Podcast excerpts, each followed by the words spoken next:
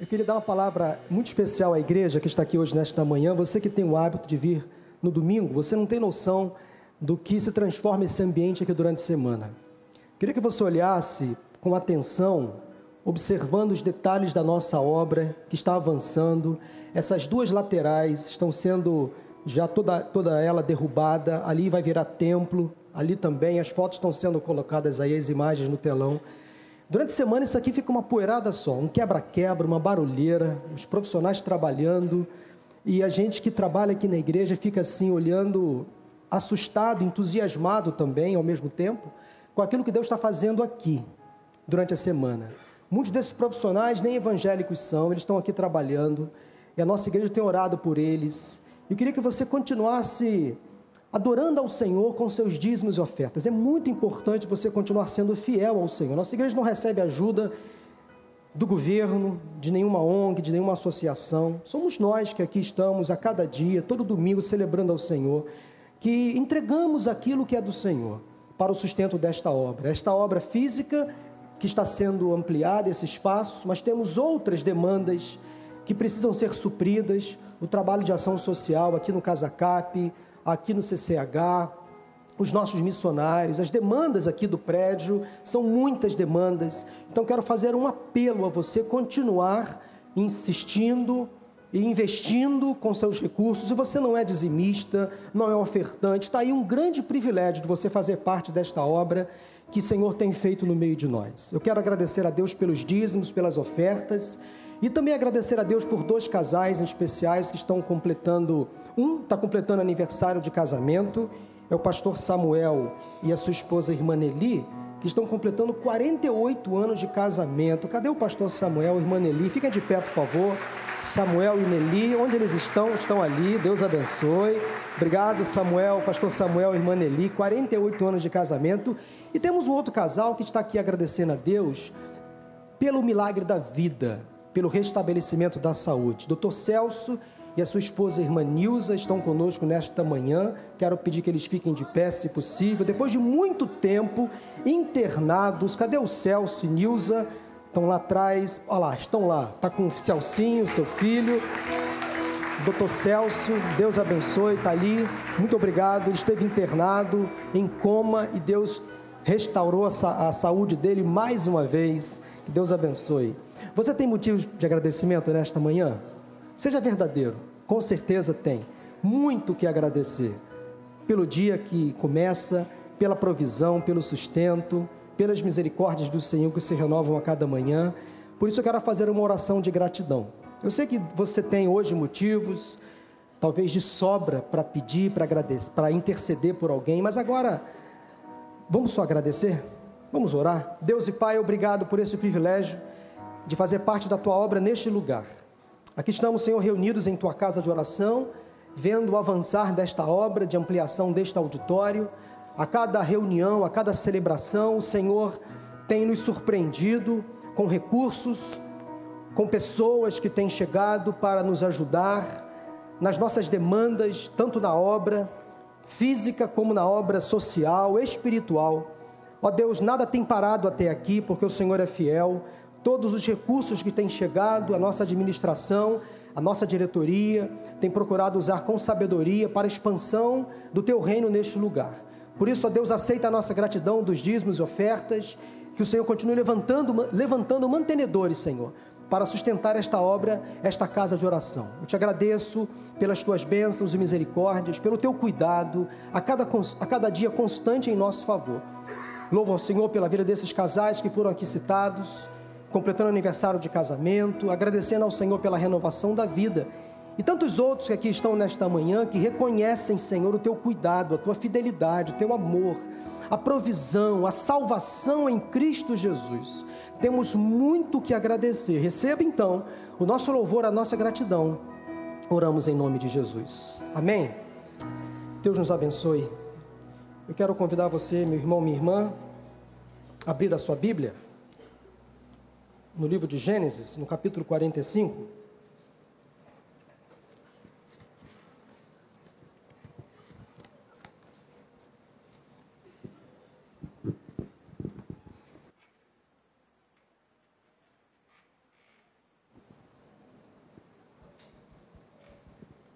Os versículos também serão projetados pelo Datashow. Gênesis capítulo 45, vamos ler de 1 a 15.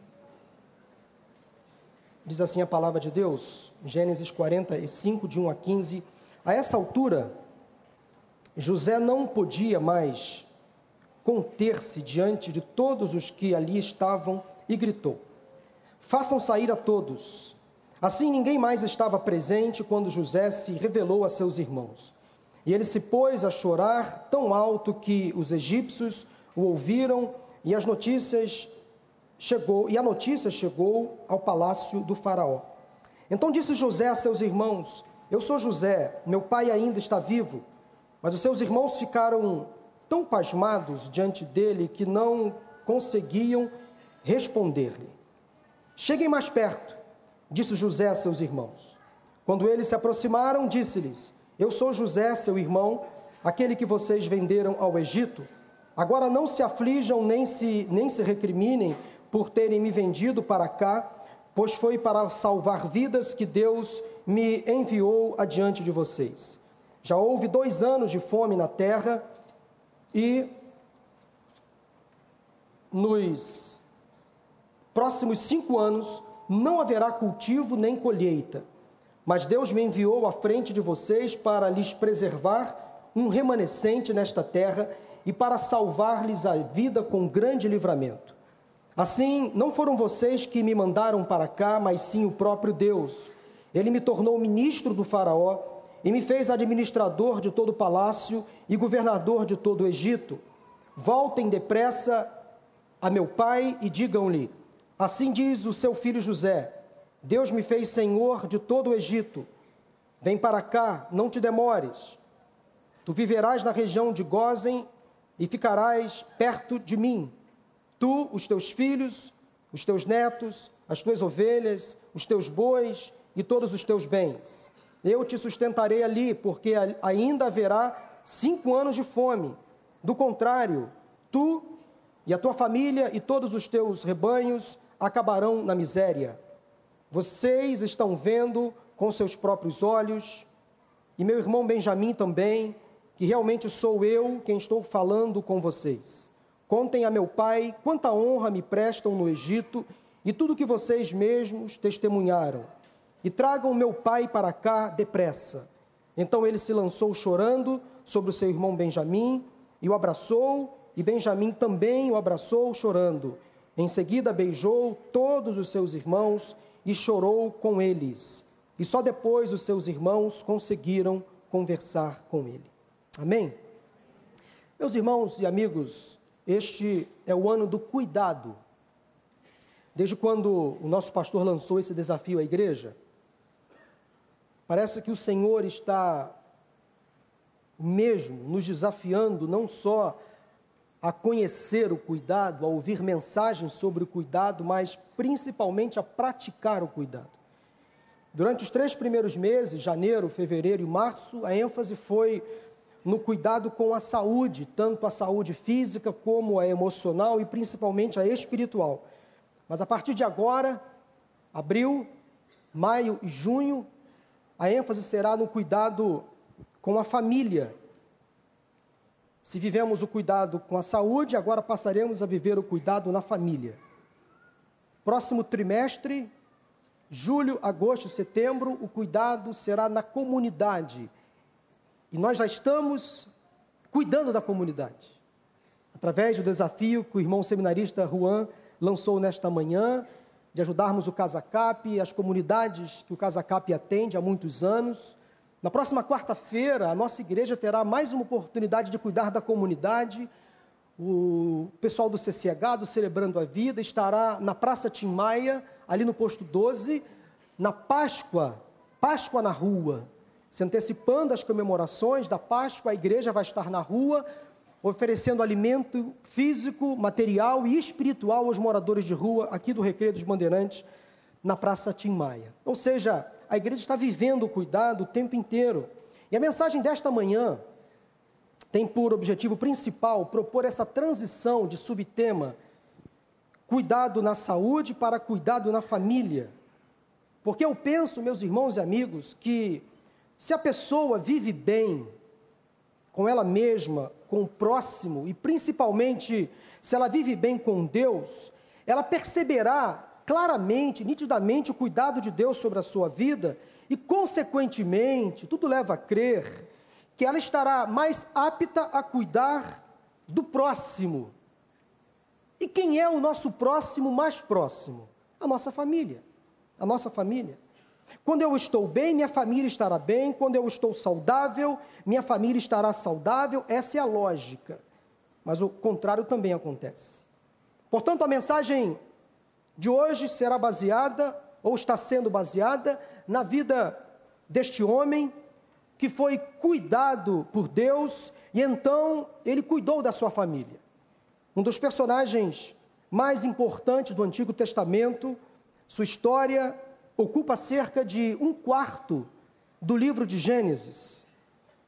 Pensa em uma família disfuncional, numa família problemática. A família de José era assim. O pai de José se chamava Jacó. Jacó teve doze filhos, incluindo José, obviamente, mas não com a mesma mulher. Jacó teve doze filhos com quatro mulheres. E todas essas mulheres moravam na mesma casa. Os doze filhos morando na mesma casa. Só que José era o filho preferido, predileto de Jacó. Porque Jacó era apaixonado por Raquel, que era mãe de José. Só que antes de se casar com Raquel, Jacó se casou com Lia. Eram, eram irmãs.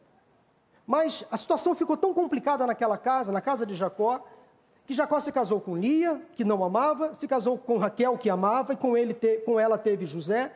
Mas Jacó também teve relações sexuais e filhos com as duas servas. Imagine então você morando numa casa com 11 irmãos, 10 deles extremamente ciumentos, quatro mulheres ciumentas também, ocupando o espaço, querendo ocupar o seu espaço, Imagine você viver numa casa como essa. Quando José tinha 17 anos, um adolescente, seus irmãos cometeram um ato terrível de traição. Percebendo que ele era o preferido do pai e da mãe, da mãe Raquel, aqueles meninos, rapazes, armaram uma cilada para José. Eles mentiram a Jacó, dizendo que José estava morto. Na verdade, eles tentaram sim matar José. Tamanho ciúme, a raiva, o ódio que eles alimentavam no coração em relação àquele rapaz. E José foi vendido como escravo ao Egito. Mas a notícia que os irmãos deram a Jacó era que José estava morto. E essa notícia abalou profundamente a alma de Jacó. Então José foi vendido como escravo ao Egito. Ele foi levado para o Egito e lá Deus começou a reescrever a história de José, desse nosso personagem de hoje.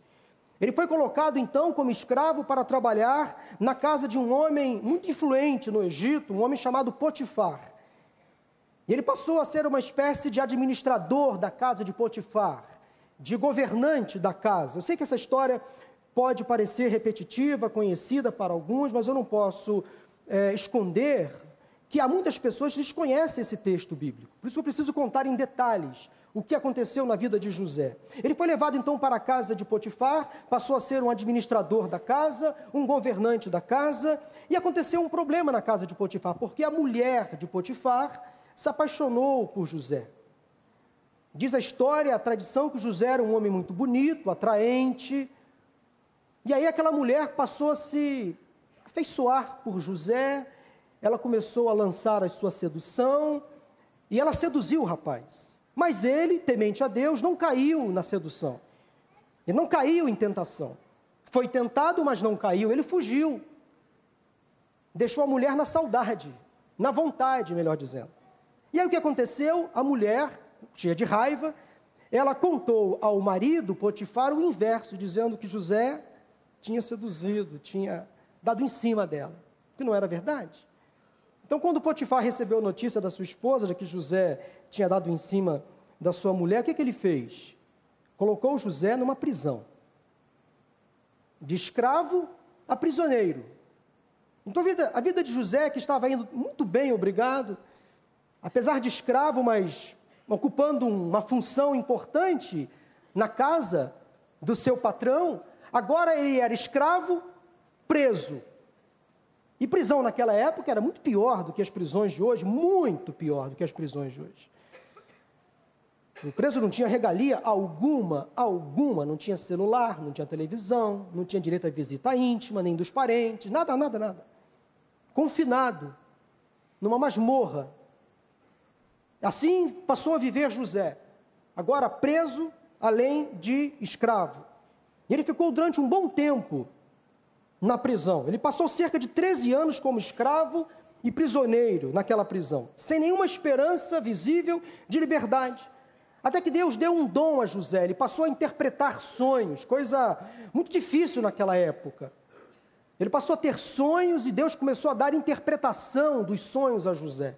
Ele começou a interpretar os sonhos dos carcereiros, dos, de, dos demais prisioneiros, e a fama de José não se conteve à prisão.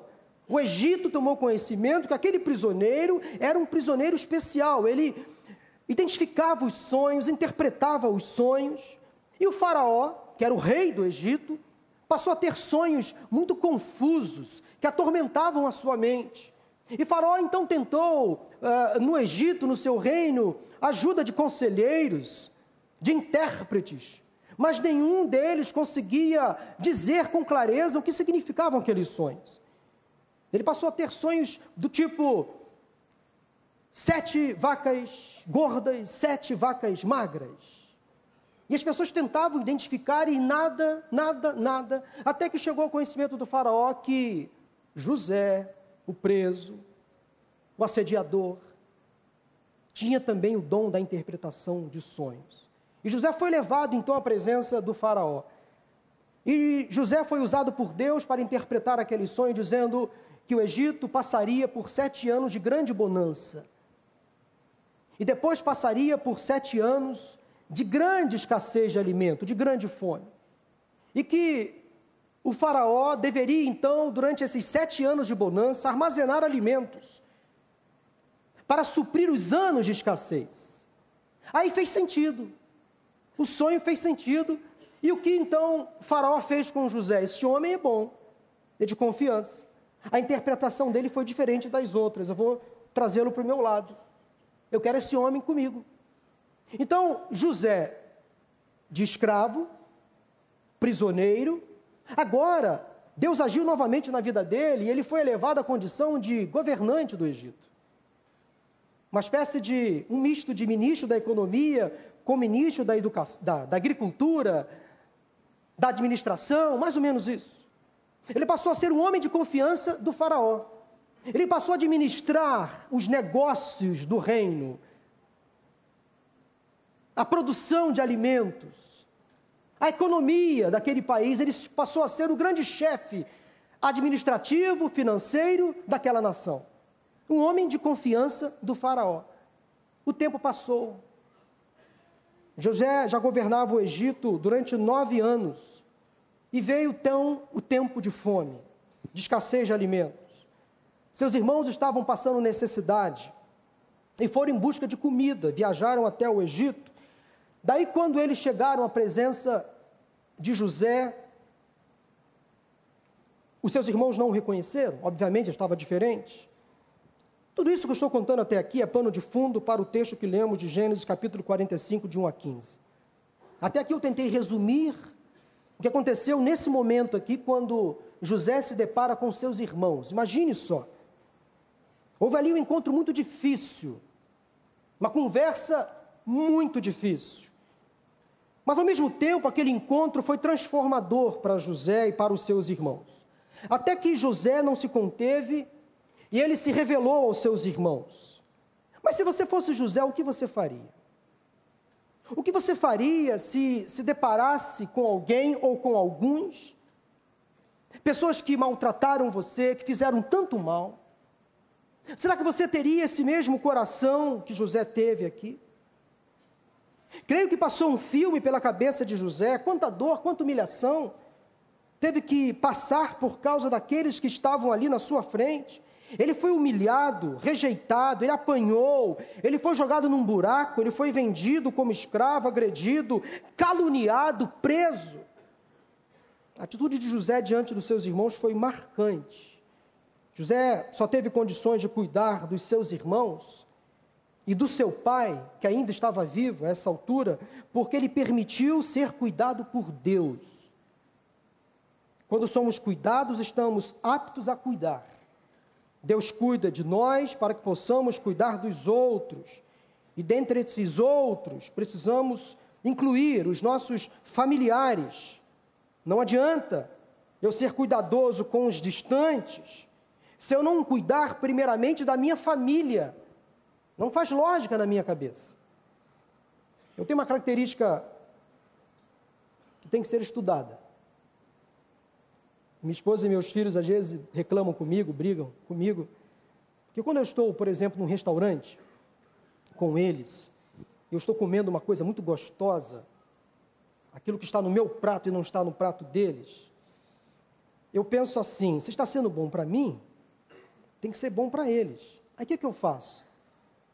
De forma natural, pode parecer para alguns uma falta de educação, eu pego o que está no meu prato e coloco no prato deles ou às vezes na boca. Toma aqui, prova. Você faz isso às vezes? Muitos, né? Mas a sensação não é essa. Está sendo bom para mim? Experimenta. Experimenta, toma aí. Às vezes uma hora briga comigo porque ela, ela acha que eu estou fazendo ela passar vergonha. E posso estar, mas eu não estou preocupado com o que os outros vão pensar. Eu quero cuidar da minha família. Eu quero cuidar da minha esposa, dos meus filhos. Está sendo bom para mim? Tem que ser bom para você, experimenta. O bem que Deus faz para a gente, a gente tem que compartilhar. Se Deus me fez bem, se Deus me restaurou, se Ele cuidou da minha saúde, eu tenho que agora cuidar daqueles que estão ao meu redor. O verdadeiro abençoado, eu já disse isso aqui uma vez, é aquele que abençoa, é aquele que compartilha, que não retém, que não acumula para si. O apóstolo Paulo disse exatamente isso, com outras palavras, lá em 1 Timóteo, capítulo 5, versículo 16, guarde esse versículo, coloque na, na, na parede do seu quarto, do seu guarda-roupa, da sua geladeira, se alguém não cuida de seus parentes, e especialmente dos de sua própria família, negou a fé e é pior que um descrente. Se alguém não cuida de seus parentes, especialmente dos da sua própria família, negou a fé e é pior que um descrente. Meus irmãos, por que nós precisamos cuidar da família? Eu sou pastor de família, então esse tema me abraça, me envolve, me encoraja a pensar sobre isso todo o tempo. Porque se há uma instituição que está sendo fortemente atacada ultimamente, é a família sem dúvida. E os ataques estão acontecendo de fora para dentro, através da mídia, de um sistema educacional comprometido, de algumas leis ou projetos de leis que estão sendo discutidos, aprovados, que estão prejudicando o bom andamento familiar. Todos os problemas que passamos, de uma forma ou de outra, aqueles problemas que vêm de fora, atinge a nossa casa, o nosso lar, a nossa família.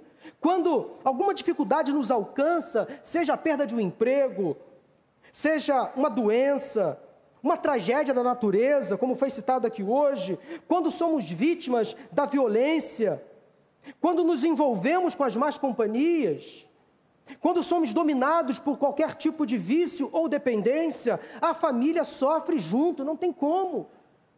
Não tem como, você não era um ser isolado, o que você passa, o que você percebe, a família também passa e percebe. Toda dor pessoal alcança a família. Não há como excluir a família das sequelas que um sofrimento pessoal causa, seja ele qual for.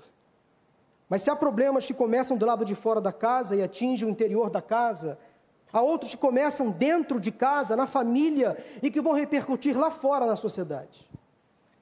Como as crises que têm levado muitos casais a olhar para o divórcio como uma solução simples, viável, imediata para a solução de um problema pessoal ou conjugal.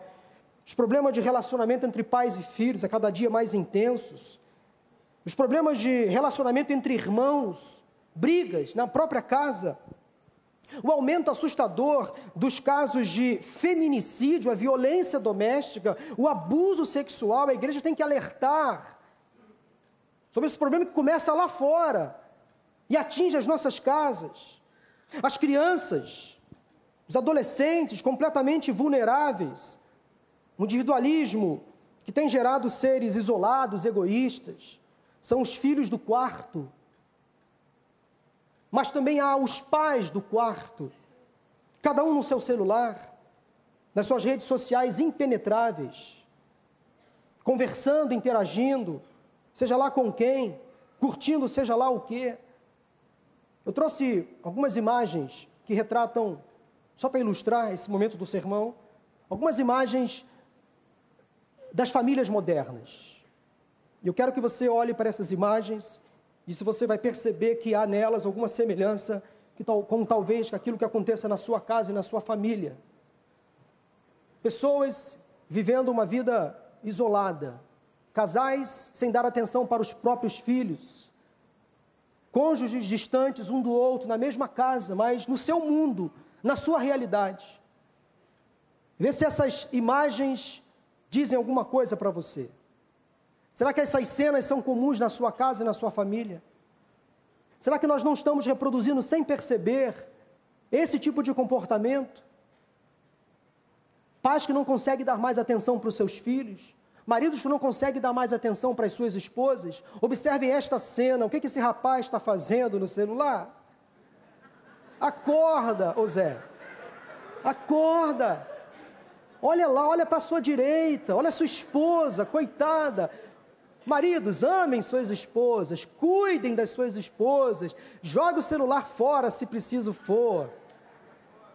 Meu Deus do céu, o cara fica ali no celular e olha, lateral que muito avança, toma bola nas costas. Aí depois vai reclamar com o pastor.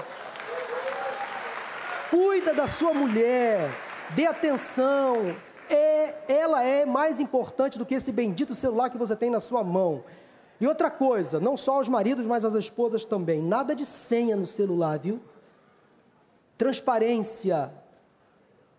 Transparência. Para que, que você ficar com segredos, códigos secretos? Agora eu estou inventando mais um negócio assim que você faz assim no celular e. Meu Deus, para que isso? Larga o celular, homem de Deus. Amém ou misericórdia? Olha aí, viu? Deus está falando. Olha só, a menina ela deitada e o cara também, que precisando de atenção. Precisando de atenção. A gente fica isolado. Para que isso? Olha aí, mais uma vez, um casal. Cada um virado para um lado. No seu mundo, no seu universo, fazendo lá o quê? Tem coisa melhor para fazer nessa hora. Vai brincar. Crianças não sabem o que é isso, viu? Lê do engano, né? Olha lá, outra situação, né? Mais uma situação, coitada do cachorro, coitado. Querendo atenção, ninguém dá atenção para ele, não dá comida, não dá água. Olha aí, a menina precisando da atenção da mãe, que para fazer uma leitura antes de dormir, a mãe está intertida ali no seu celular. Pais também precisando da atenção dos filhos, chamando os filhos para conversa. Gente, são os filhos do quarto, isolados dentro de casa. Essas cenas, eu tenho certeza que não são novidade para ninguém aqui. A gente ri, mas no fundo, no fundo, a gente queria chorar, não é verdade? A gente lamenta como é que a gente é assim, como é que o ser humano está entrando nessa está vivendo assim, e acha normal, a gente perdeu o filtro, não tem mais filtro, passou. Eu acho que acabou, Claudinho. Pode tirar, por favor. Obrigado. Então, são situações que nós estamos vivendo no dia a dia. A família está debaixo, meus irmãos e amigos, de um forte ataque. Entenda isso. A cada dia, esse ataque é mais forte, mais evidente. E o problema familiar vivido por José e a maneira como ele reagiu, como ele lidou com aquela situação, são respostas de Deus para as famílias do nosso tempo. E hoje podemos encontrar a resposta com base na história desse que é um dos maiores personagens do Antigo Testamento. A incrível história de José ocupa, como eu disse, quase um quarto do livro de Gênesis. É um cara que teve uma história incrível, linda, que teve um final maravilhoso. E quando eu olho para a vida de José, eu constato que Deus não se importou apenas com ele, mas com toda a sua família. Como transicionar de uma vida saudável para uma família saudável? Depois de vivermos o cuidado na saúde, chegou a hora de vivermos o cuidado na família. Talvez você entrou aqui hoje, nesta manhã, precisando de uma resposta evidente para a seguinte pergunta: será que Deus está cuidando de mim, da minha família? Maravilhosa verdade é que Deus quer cuidar de você da mesma maneira como ele cuidou da família de José. Mas para viver o cuidado de Deus na sua vida e na sua família, é preciso que você tome algumas atitudes. Anote no seu coração a primeira atitude que você deve tomar, que eu e você devemos tomar, para que o cuidado de Deus se estenda à nossa casa, ao nosso lar, à nossa família. Nós precisamos deixar Deus restaurar os nossos relacionamentos quebrados. Quero chamar a sua atenção para os versículos de 1 a 4 de Gênesis 45. Nós precisamos deixar Deus restaurar os nossos relacionamentos que foram quebrados. Quando José estava diante dos seus irmãos, e o texto que lemos é o momento quando ele reconhece os seus irmãos, diz o versículo 1 que ele não conseguiu se conter Imaginem a cena, a emoção que tomou conta de José. Ele pediu que todos saíssem daquele ambiente, e ele começou então a chorar, lamentar, chorar em voz alta. Meu irmão, nunca é tarde para perdoar. Nunca é tarde para perdoar. Lá estava José diante dos seus irmãos, quase 20 anos depois, diante daqueles que o maltrataram, Imaginem a cena. José foi tomado então pela emoção, não se conteve. Pense no que José poderia ter dito para aqueles rapazes. Ele poderia ter dito coisas terríveis. Poderia ter arruinado a vida daqueles rapazes. Poderia ter colocado eles na prisão. Poderia ter deixado aqueles irmãos morrerem de fome. Por que José escolheu perdoar seus irmãos? Porque perdoar era para ele a melhor decisão. Aliás, perdoar sempre é a melhor decisão. Sempre é. Sempre é. José era um homem poderoso, influente. Estava no auge da sua vida. Com cerca de 39 anos aqui, nesse momento. Ele era o principal administrador de todo o Egito. Antes um escravo, agora um governador. O braço direito do Faraó. Ele poderia ter feito qualquer coisa que quisesse, mas ele decidiu fazer o correto, fazer o necessário. Ele estava bem. Ele estava bem. Curado das suas dificuldades, dos seus traumas, o coração já estava tratado. Deus já tinha feito uma obra na vida de José, agora ele precisava deixar Deus fazer a obra na vida dos seus irmãos através da vida dele. Mas as coisas só começaram a fazer sentido para José quando ele decidiu receber seus irmãos com um gesto simbólico, marcante e público. Observe o que está no versículo 4. Cheguem mais perto. Essa expressão é linda. Cheguem mais perto. Essa decisão que José tomou fez toda a diferença. Cheguem mais perto. Eles chegaram. Cheguem mais perto. Aproximem-se. Preciso externar um pedido a vocês. Tenho que deixar claro, portanto, cheguem mais perto. Se aproximem. Há decisões na vida que não podemos mandar recado. Há decisões na vida que não podem ser ditas por outros. Não podemos enviar um e-mail, nem um WhatsApp, nem uma mensagem fria. A letra é fria. Há decisões na vida que precisam ser tomadas frente a frente, cara a cara, de forma clara, sincera, perto, cheguem mais perto. Atitudes que têm que ser marcadas como um memorial. José teve com seus irmãos uma conversa muito difícil, mas necessária. Ele estava ali como o, a principal vítima, mas ele disse: cheguem mais perto. Às vezes é preciso chegar mais perto das pessoas que nos ofenderam, ou das pessoas que nós ofendemos. Vai ser difícil? Evidente, mas vai valer a pena. José e seus irmãos nem precisaram mencionar a palavra perdão, mas a iniciativa e o gesto de José em pedir que os seus irmãos chegassem mais perto, disseram tudo. Agora, observe uma coisa: há uma diferença, meus irmãos, entre perdão e reconciliação. Algumas pessoas se culpam porque querem perdoar, mas não têm tanta liberdade, não estão muito à vontade para se reconciliar com aquela pessoa. Há uma diferença entre perdão e reconciliação. Nem sempre o perdão gera reconciliação total entre as partes. O ideal é que sim, mas às vezes isso não acontece. E se você já perdoou, mas não consegue ter com aquela pessoa o mesmo relacionamento diante, não se sinta culpado por isso. Se você perdoou, não se sinta obrigado a ter intimidade total com aquela pessoa. Por exemplo, na minha vida, ao longo da minha vida, algumas pessoas já me magoaram bastante, me maltrataram, falaram mal de mim. E eu, diante de Deus, já perdoei mesmo. Mas com elas, ou com algumas delas, não posso mais sentar à mesa, não posso mais ter intimidade, não vou chamar para dentro da minha casa. Essa confiança restabelecida ou não com o tempo.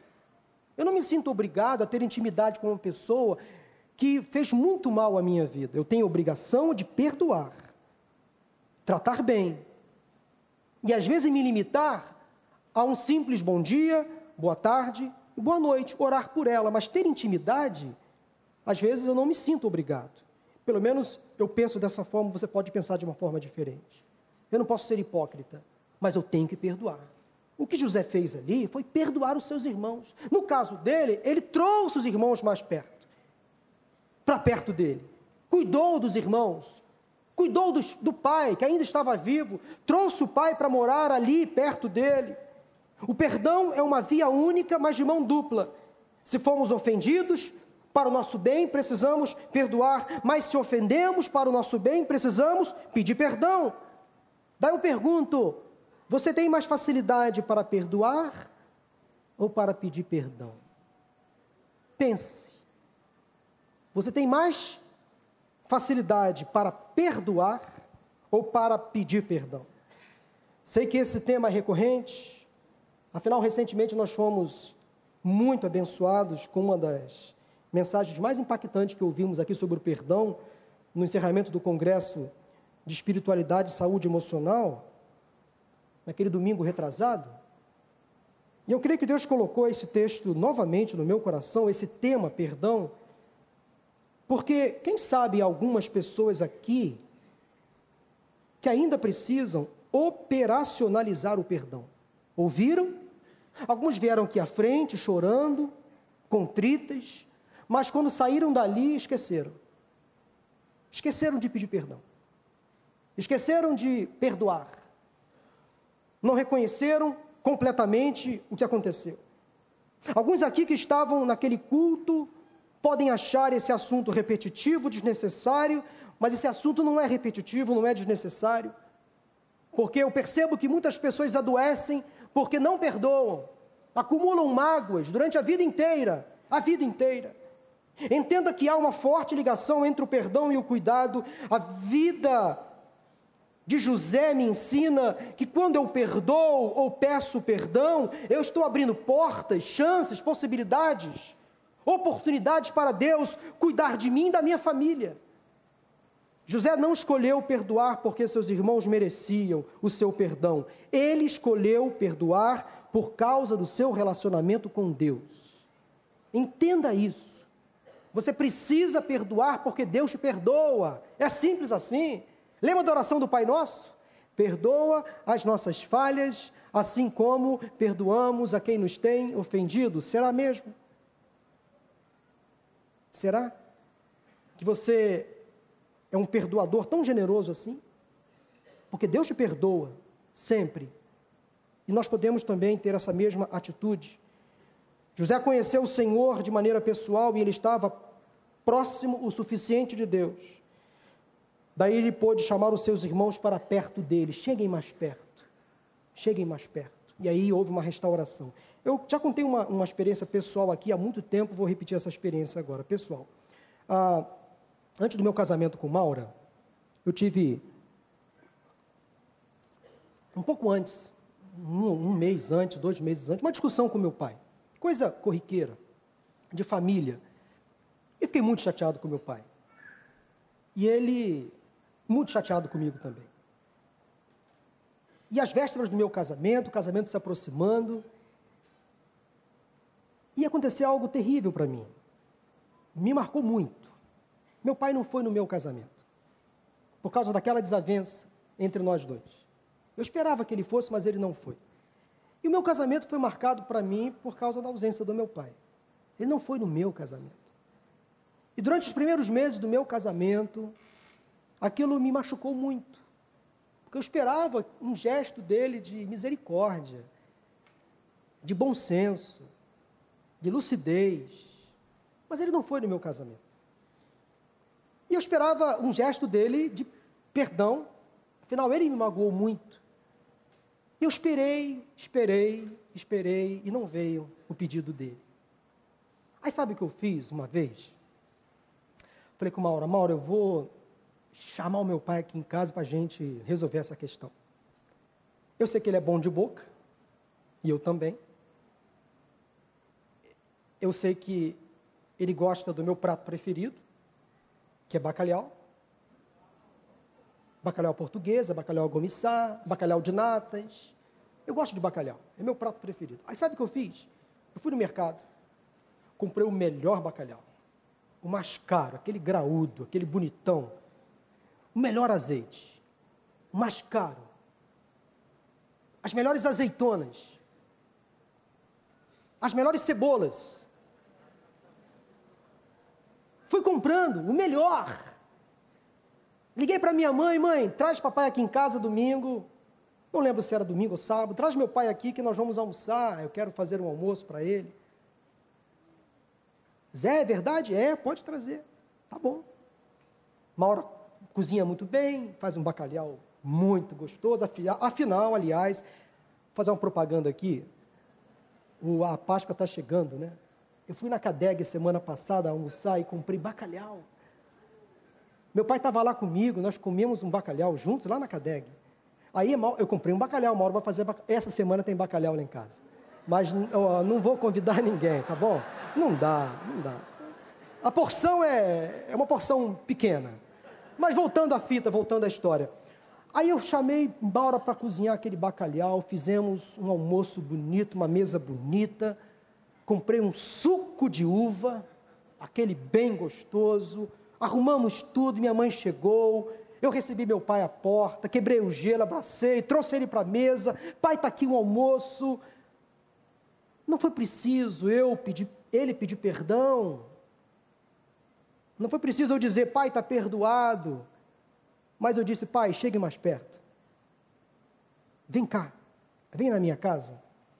Aquele almoço, irmão, se transformou numa ceia do Senhor. Reconciliação entre as partes afetadas, ofendidas, chateadas. Aquele almoço para mim foi uma ceia, um culto de celebração a Deus. Como fez bem para mim aquele almoço. Nunca eu comi um bacalhau tão gostoso como aquele. E nunca mais tivemos desavenças. Eu compreendi que meu pai passou por algumas dificuldades na infância, foi expulso de casa com nove anos de idade, dormiu na delegacia, foi violentado quando era criança, agredido. Eu não posso exigir dele a, a mesma sanidade. Viveu numa outra época, eu tenho que compreender essas coisas, essas nuances. Eu trouxe ele para o meu lado, ele me ofendeu, mas eu não quero saber, eu quero restaurar isso. Pai, vem para perto de mim, chega perto. Vem comer aqui comigo um bacalhau. E aquele bacalhau, como eu disse, foi uma ceia, uma ceia do Senhor, uma santa ceia da reconciliação e da misericórdia. Como aquele momento marcou a minha vida. Meus irmãos, quando estamos bem com Deus, precisamos fazer o bem ao nosso próximo. E o nosso próximo, mais próximo, é a nossa família. O bem que está em nós se tornará se tornará eficaz e verdadeiro quando for repassado a alguém. O verdadeiro abençoado é aquele que abençoa. Você pode tentar fazer o seu melhor, mas ainda não ter sucesso em restaurar um relacionamento, mas faça a sua parte, Deus está no controle. Não importa o que você faça, pode não ser o suficiente. Isso talvez vai doer em você, mas Deus conhece o seu coração. Você pode não ter sucesso nas suas investidas, mas perdoe, libere o perdão, caminhe junto, chegue as pessoas para mais perto de você. Deus se importa tanto conosco que Ele quer curar os nossos relacionamentos quebrados. Mas, para que isso aconteça, alguém tem que pensar, falar e agir com misericórdia. Alguém tem que dizer: chega mais perto, vem para cá. Será que você precisa liberar perdão ou pedir ao, perdão para alguém da sua família, para o seu cônjuge? Será que você, marido, cabeça dura, não é momento de você admitir: eu falhei, eu errei? Com a minha esposa, eu estou te fazendo mal, me perdoa, eu vou mudar. Será que é preciso o que mais acontecer para que você entenda que você tem que tomar um passo, tem que tomar uma decisão? Esposa, da mesma forma, filhos, idem, irmãos também. Pare com isso. Brigas, guerras, rixas, dissensões, facções, isso não cabe no ambiente familiar, nem no ambiente de fora da casa, não cabe. Nós temos que ser seres gregários, amorosos. Nesse mundo tão polarizado, com tanto ódio, tanta intolerância, temos que acabar com isso, irmãos. Viver em paz e harmonia, de forma saudável e ajustada. Deus quer derrubar todas as barreiras que existem entre as pessoas. Deus não se agrada quando seus filhos entram em conflito, porque o nosso Deus é o Deus da paz. Segundo lugar, nós precisamos deixar Deus salvar quem precisa ser salvo. Eu quero chamar a sua atenção para os versículos 5 a 7. No versículo 5, José enfatizou o cuidado de Deus com a vida dele em relação aos seus irmãos, da seguinte forma, no versículo 5, quando ele disse: Pois foi para salvar vidas que Deus me enviou adiante de vocês. José recebeu de Deus uma missão, ele tinha convicção absoluta do seu chamado.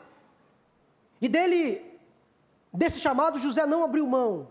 Eu sou um homem importante, influente, agora eu tenho poder nas minhas mãos, eu, eu, vou usar esse poder da melhor maneira possível. Meus irmãos, nós temos a missão de conduzir pessoas a Cristo, a começar com aqueles que estão mais próximos a nós, a começar com a nossa família. No versículo 7, José disse: Mas Deus me enviou à frente de vocês para lhes preservar um remanescente nesta terra. José estava preocupado com o futuro dos seus irmãos e suas famílias.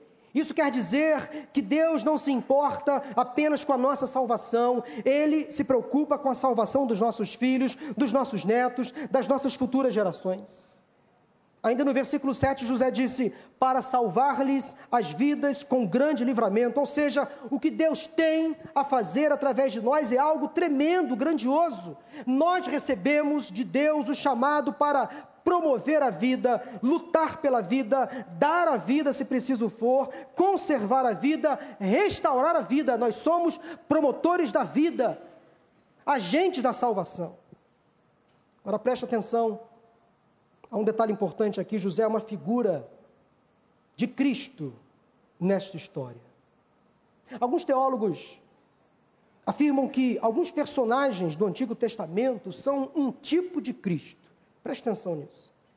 Porque há uma interessante correspondência entre pessoas e eventos que aconteceram primeiramente no Antigo Testamento e repercutiram lá no Novo Testamento.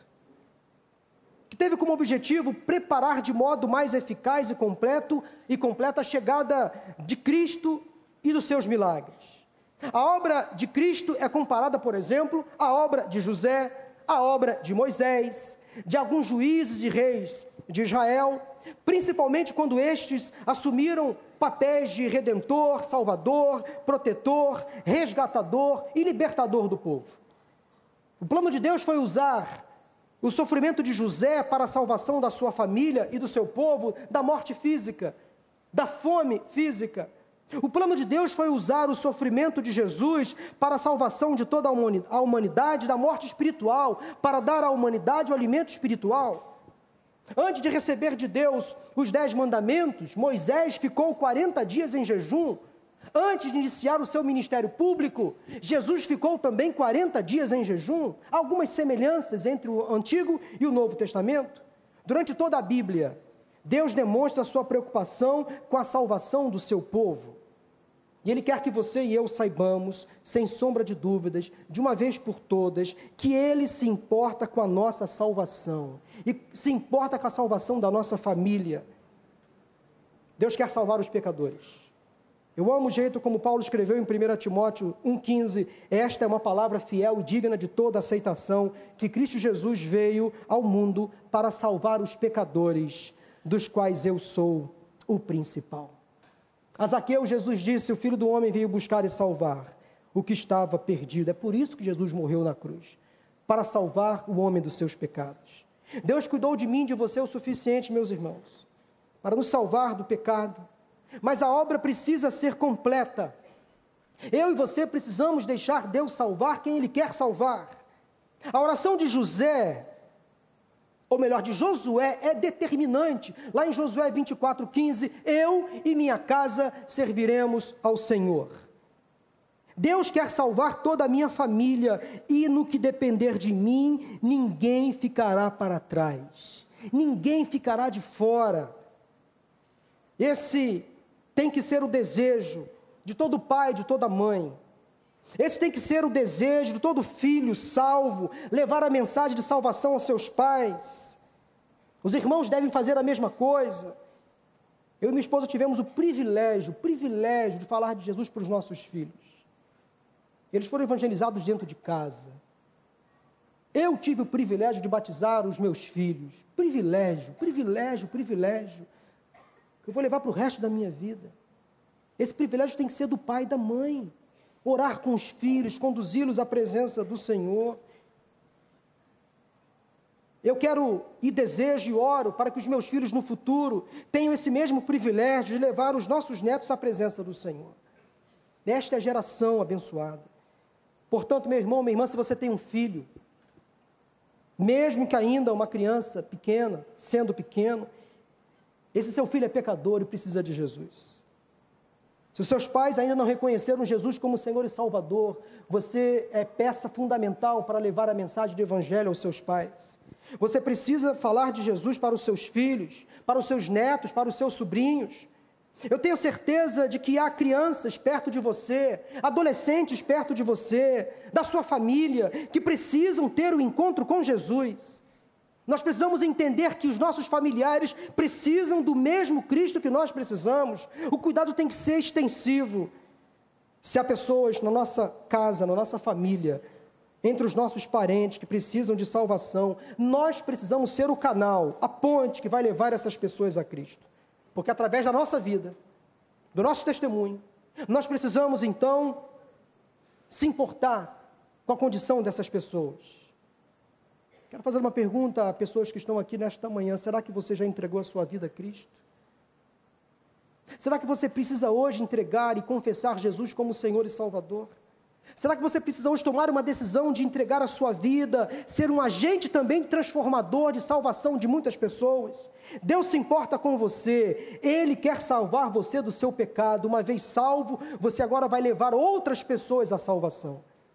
Nós precisamos deixar Deus fazer a obra de salvação na nossa casa. Mas em terceiro e último lugar, versículos de 8 a 15, nós precisamos deixar Deus fazer a obra por completo. Ele ainda não concluiu a obra que ele já começou na nossa vida.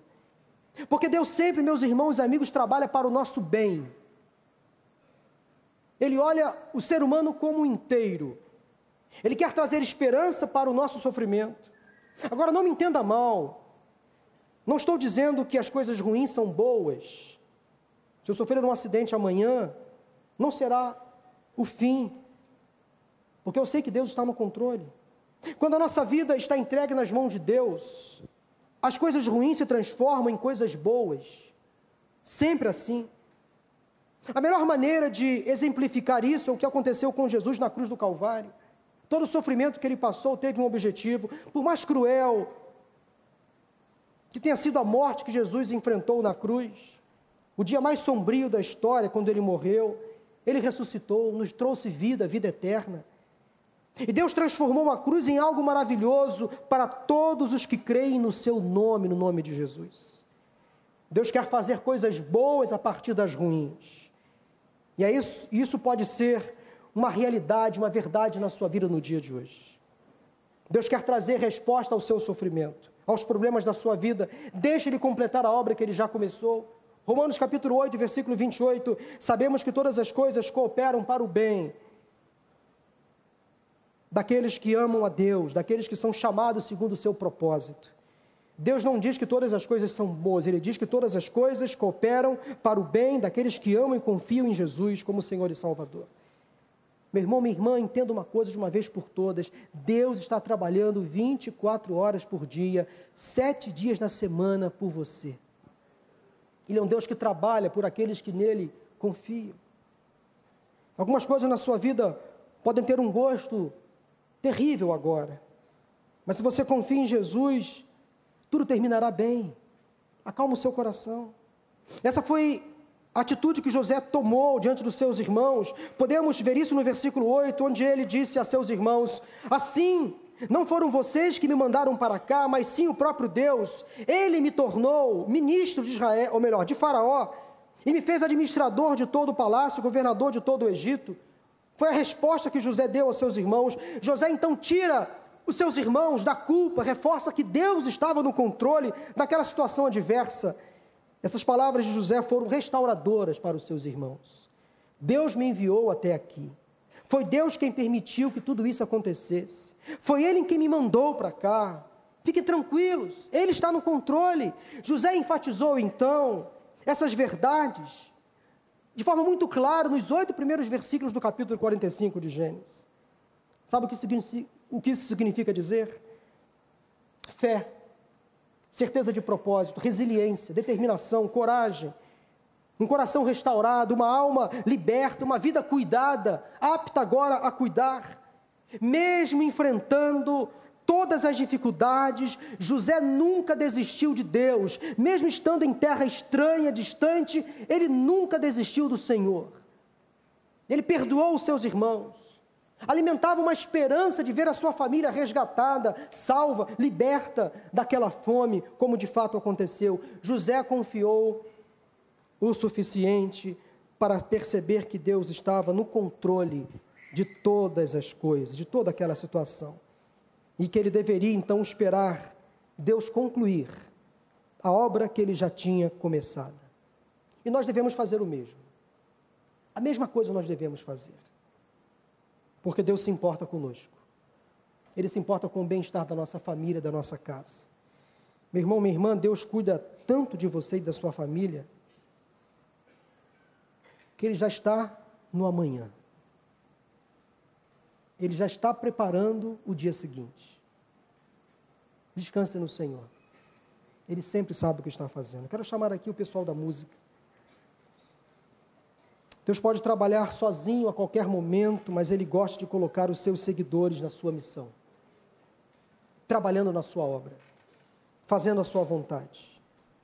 José estava pronto, disposto ansioso para ser usado por Deus.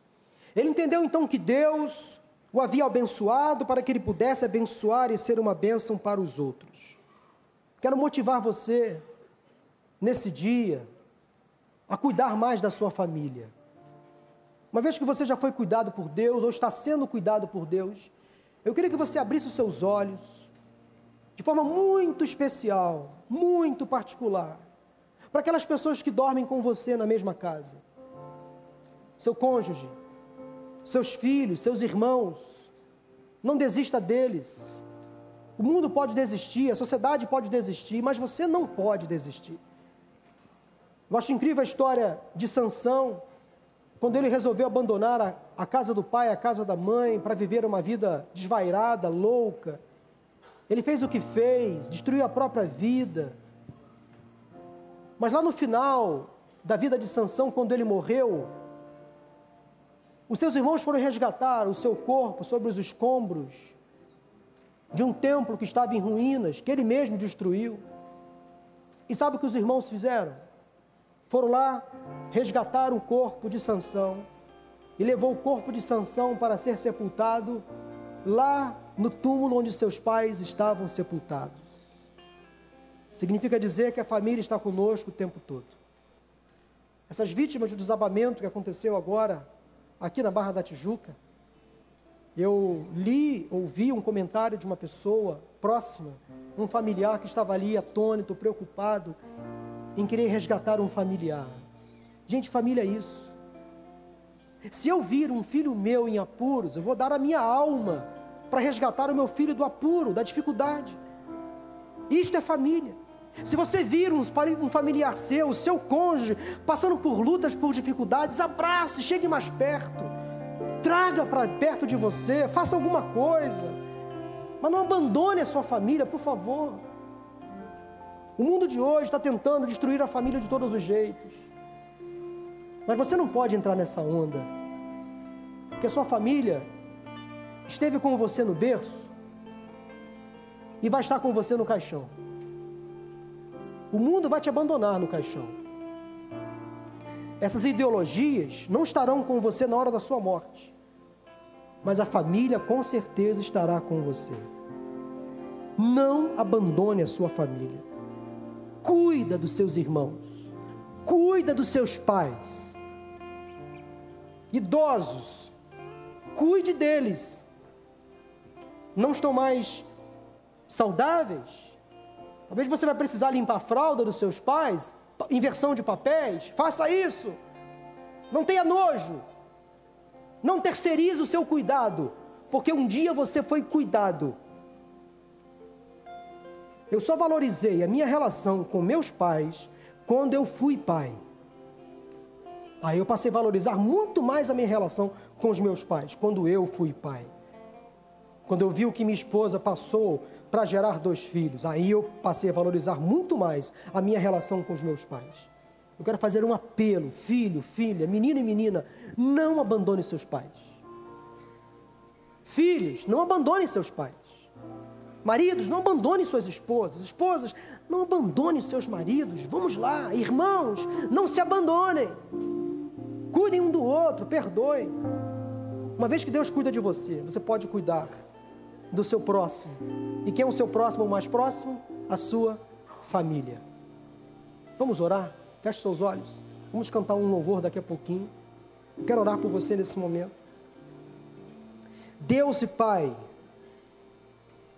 eu oro agora em nome de Jesus pelas famílias da tua igreja. Eu não sei a realidade, a dificuldade, as lutas que essas famílias estão enfrentando. Mas quem sabe há pessoas que entraram aqui hoje precisando desta palavra, de colocar em prática o perdão, o cuidado, o abraço, o acolhimento. Senhor, constranja pelo teu Espírito Santo, de forma saudável, essa pessoa, para que hoje as barreiras sejam quebradas. Tudo aquilo que o inimigo construiu de dificuldade, agora caia por terra em nome de Jesus. Una as famílias, Senhor, desta igreja. Maridos, esposas, que haja amor, que haja respeito nesses relacionamentos. Filhos, que eles respeitem os seus pais, honrem os seus pais. Como diz a palavra, para que os seus dias sejam prolongados sobre a face da terra. Que esses pais não irritem seus filhos, como diz a palavra, mas que tratem eles também com carinho. Que os irmãos se abracem mais. Ó Deus, abençoa as famílias da tua igreja e se alguém aqui hoje precisa perdoar, que faça isso em nome de Jesus hoje, que não adie mais. Se alguém aqui hoje precisa pedir perdão, agora, que faça isso hoje em nome de Jesus, que não adie mais. Senhor, muito obrigado. Que nos próximos meses, semanas, dias, possamos viver o cuidado na família, proteger os nossos familiares, abraçar, amar de todas as formas. É a minha oração junto com os meus irmãos, e eu oro em nome de Jesus. Amém.